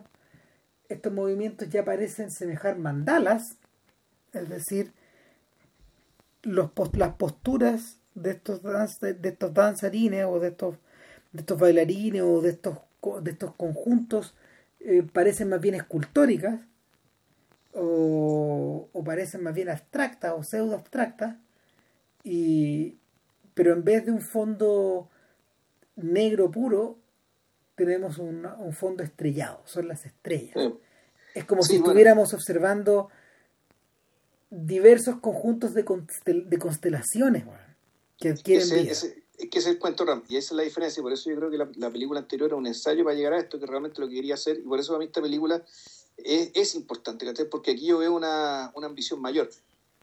¿Y la ambición cuál es? te acabas de dar el punto. Es decir, tú tienes eh, un fondo estrellado, donde por lo, asumimos que básicamente el telón de fondo, el teatro, el teatro linchiano, digamos, que está de, este, de esta obra, no es ni más ni menos que el cielo.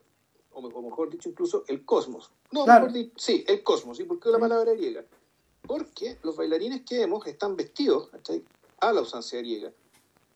Y sus movimientos, eh, si bien es danza contemporánea, esto simula una antigüedad clásica y simula a la imaginería que, que la antigüedad, particularmente los griegos, daban respecto a los conjuntos de estrellas.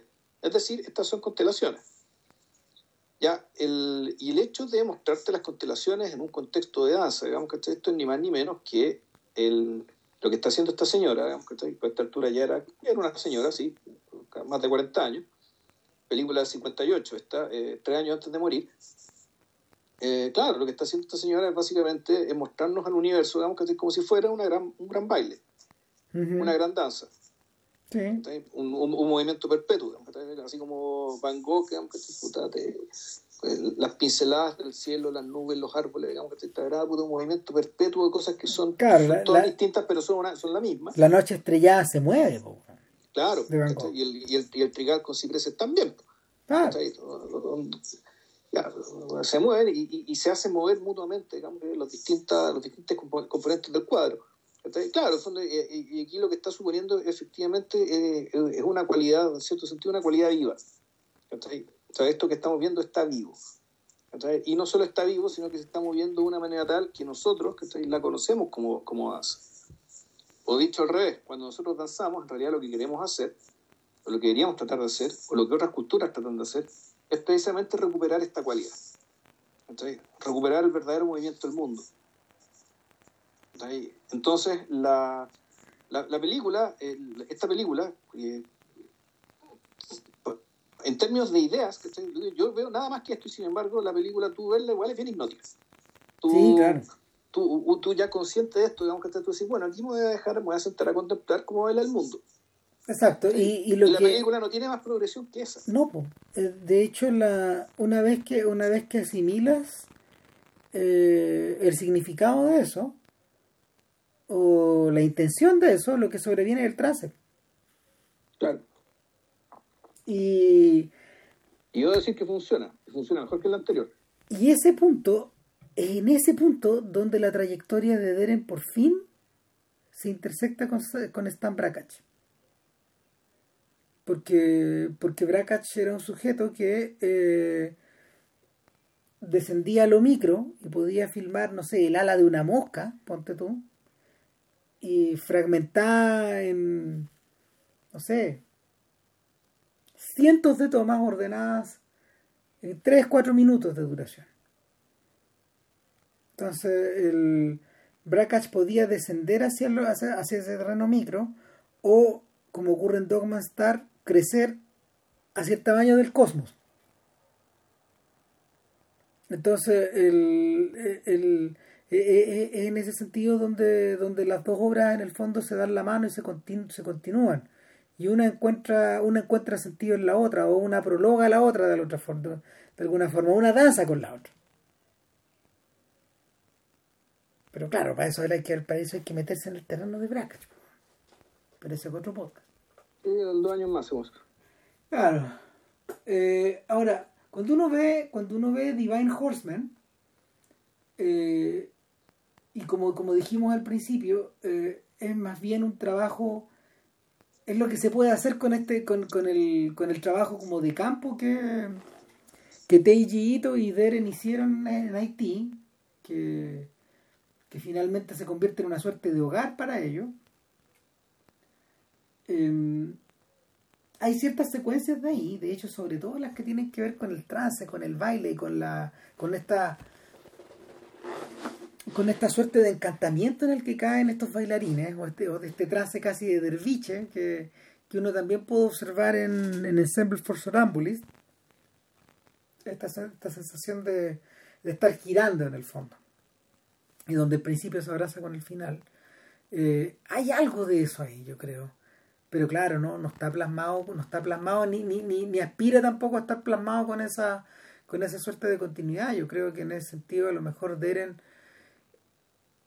Deren probablemente en los últimos años se volvió menos cineasta precisamente por esta otra obsesión que se la estaba devorando.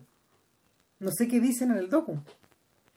Bueno, Stan Brackett de hecho dice, dice el rey que sus películas favoritas son las últimas. No, pues no me cabe duda, no me cabe duda, pero, pero le dedica mucho menos tiempo al cine, a eso voy. ¿Cachai? Le dedica menos tiempo al cine porque está... A, a, ver, le dedica menos tiempo no a la práctica del cine, sino que a la... a la otra labor, pues a la de mostrar finalmente. ¿Cachai? O sea, no me cabe duda que las últimas dos son las que de verdad le interesan a Bracach porque tienen que ver con su obra, pero pero no sé si no sé si en el docu se hace alguna mención a al por qué las otras no están completas, digamos, o por, por qué esta sensación también como de de que esto se acabó en la mitad de la historia. A, a ver, la, respecto de la última película, te dicen de que Maya Eren lo pasó muy mal porque tuvo muchos problemas con el productor. No me cabe duda, Ya. porque finalmente estos tipos lo que deben haber querido es un registro de la danza que era algo común en la época. ¿Cachai? Era porque, porque que- que- a diferencia de lo que ocurre con las otras películas que están pobladas por un conjunto más o menos escaso de personajes, estas requieren de eh, estas requieren de un elenco más grande y de una mención a una, a una cierta cantidad de bailarines que se están moviendo sobre el escenario, pero que en pantalla son apenas perceptibles weón.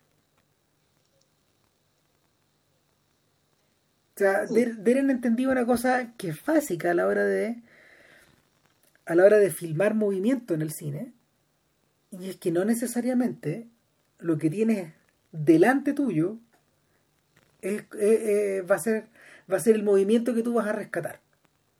Y por eso es tan difícil filmar ballet porque podéis filmar con criterio de registro casi periodístico o, o- de registro naturalista los movimientos de esta gente en el escenario, pero eso no tiene que ver con la con la lógica cinematográfica. O sea, si no, pregúntale a Michael Powell. po. Y la manera en que decidió filmar las zapatillas rojas, que es totalmente antinaturalista. El mismo, el mismo eh, el mismo Robert Altman, de hecho, optaría por una solución mucho más neutra en su película The Company sobre el ballet de. Lo vale de Chicago, sí. Claro, sobre, este- sobre este ballet de Chicago, sobre el Jeffrey, el Jeffrey, esa compañía. O sea, es, es mucho más estática. Y, y- y- y obedece a una. ¿Cómo se llama? Una decisión estética bien radical también por parte de, de, de Altman. Bien pragmática también. Entonces, claro, me imagino que debe haber tenido atados con esta gente que quería un registro más común y corriente. Y la verdad no te explicaban qué tipo de conflicto tenía. O eran conflictos más bien de carácter técnico, vamos a decir, eh, de la dificultad de hacer esto. Lo que implicaba, digamos, ¿cachai? Eh, eh, tiempos más largos, costos más largos, costos mayores.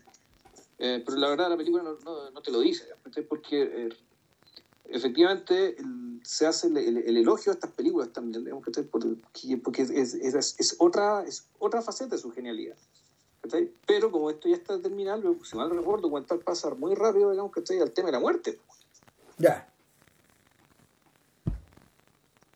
Y las Al, al especulaciones. tema- al tema de la muerte, pero y el, y el documental, y en ese sentido, puta, yo lamenté mucho no, no poder ver la película de los jinetes, porque efectivamente yo creo que lo más importante que le pasó a Mayar en su vida eh, Fue el encuentro con los, en con los budistas.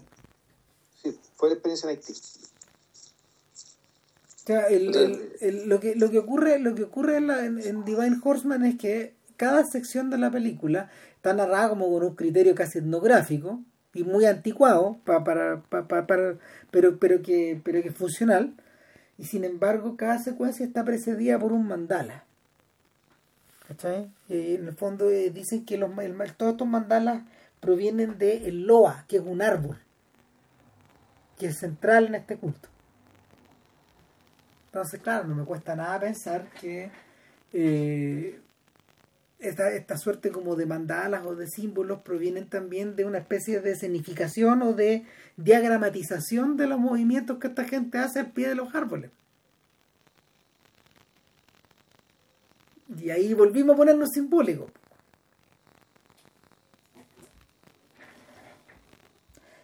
Ahora, no hay que terminar el podcast sin echarle una mirada a, en el fondo, la influencia que esta señora tiene sobre cineastas contemporáneos. Así como la influencia de Kenneth Anger es muy visible en Scorsese, por ejemplo, sobre todo en su sentido del color. Eh, acá los lo, que le debe David Lynch, o lo que le piratea David Lynch a Maya Deren, es más de lo que él mismo estaría dispuesto a aceptar. po. O sea, viendo esto yo decía, ah, mira, esto se parece a Eraserhead. Ah, esto se parece a Terciopelo Azul. Ah, esto es igual a Mulholland Drive. El espejamiento, la, la ¿cómo se llama? Esta, este, este, estos espacios de mediado, la, la exploración de estos protagonistas femeninos. O sea, el, hay la, la, la forma de filmarte, de, de filmar los objetos, que está ahí, eh, la no cotidianidad del objeto. Es decir, el, el, objeto como símbolo de algo, como, como irrupción. En la realidad. Es algo que en realidad, claro, Lynch también usa, pero en realidad tampoco lo inventó Mayader, esto viene de, de, de los surrealistas, claramente.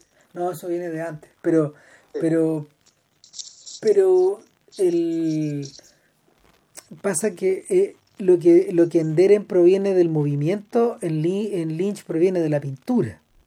Sin embargo, esta idea, esta idea del cosmos eterno que aparece una y otra vez en las películas de David Lynch, este cosmos eterno donde se desarrolla el baile de la mujer carita de luna en Eraserhead, o este cosmos eterno que observan los hermanos hacia el final de la historia sencilla, o este cosmos que está cruzado de estos neones, de estas colinas oscuras, de, de esta negrura infinita y silenciosa de Mulholland Drive, claro que provienen como de, de, por ahí. o sea, perdón, pero el uso de la llave y el cuchillo, eso es puro Mulholland Drive. Esto de mantener la llave en la mano y que la llave se transmute en otra cosa, digamos, no, está, está pirateado, weón. Y la llave que entra, en fin. Y, y, entra, y, y esa secuencia donde, donde la protagonista ingresa precisamente a la casa de esta mujer misteriosa y se transmuta en ella o acepta que finalmente es ella. Hace falta un podcast de eso, pero bueno, en fin. ¿De qué? ¿Mulholland Drive? Sí. Ah. Sí. Sí, pues hicimos Eraserhead. ¿Igual más? Ese no. Nada más, yo. Chucha, ¿verdad? Mal. Sí, porque hemos quedado con la idea de hacer la serie de Twin Peaks, ¿cachai? Nos yo me toda la serie de Twin Peaks, ya se me olvidó todo, güey. La otra, idea, la otra idea que teníamos era, claro, hacer Mulholland Drive y una historia sencilla juntas. Claro. ¿Cachai? Porque, claro, porque en el fondo nos dimos cuenta de inmediato cuando las películas salieron que esos son cuando se hizo evidente, digamos, de nuevo, la fractura de los dos Estados Unidos, ¿cachai? Puta, David Lynch hizo una película sobre cada uno de los dos Estados Unidos. Y como hombre conservador que era, digamos, la visión que tenía del, del, Estados, del Estados Unidos rojo era mucho más halagüeña eh, y mucho más cariñosa, digamos, que lo que hizo con Mulholland Drive, aún, cuando, aún siendo Mulholland Drive mejor película, o mejor sí. dicho, más interesante, más fecunda. Claro. Porque respecto del otro, del lugar donde realmente está su corazón, él no tenía mucho más que decir. No, y lo, y, y lo decía, tell it like it is. No. Claro, muy sencillamente, straight. ¿Sí? Bueno, Pero eso, Ram, estoy casado, güey, me tengo que grabar no, no, basta ya, weón, si ya estamos como en el límite, ¿no? pero tampoco sale tan largo. ¿no? Eh, nada, no sabemos qué pasa a continuación. Vean a Maya Deren. Eh, repítanse varias veces Meses in the Afternoon, de verdad Sí. que, es- que es hipnótica. Eh, No, y aparte que a la primera vez es puto desconcierto, ya a la segunda vez está clarísimo, todo. sí, sí. No, una O sea, película. Aparece ahí, sí. eh, lo interesante es que estas no son, volvemos a la idea, no son películas, no son películas clausuradas. Está todo ahí. Sí. No es que no se entienda. En absoluto, es al revés. Eh, nada, pues, y no sé qué después, pues, ¿qué, qué hacemos después? Bueno, yo recuerdo que Ram prometió y dijo que se va a poner a ver el Señor de los Anillos. Ah, sí, sí, no, sí, yo, ya, ya, me- ya las bajé, las tengo ahí, ya no tengo a Snyder que me que me hueve en la semana como de tener que repetirme esas películas como para poder ver el Snyder Cut, así que estoy listo. Ya. Así que en una de esas hacemos la el Puede Señor ser. de los Anillos la próxima semana. En una de esas, no es seguro. ¿eh? Sí, y si no, algo se nos ocurrirá. Algo saldrá. Ya, show. Que estén muy bien con Cuídense. ¿eh? Chao, chao. cuídense, chao.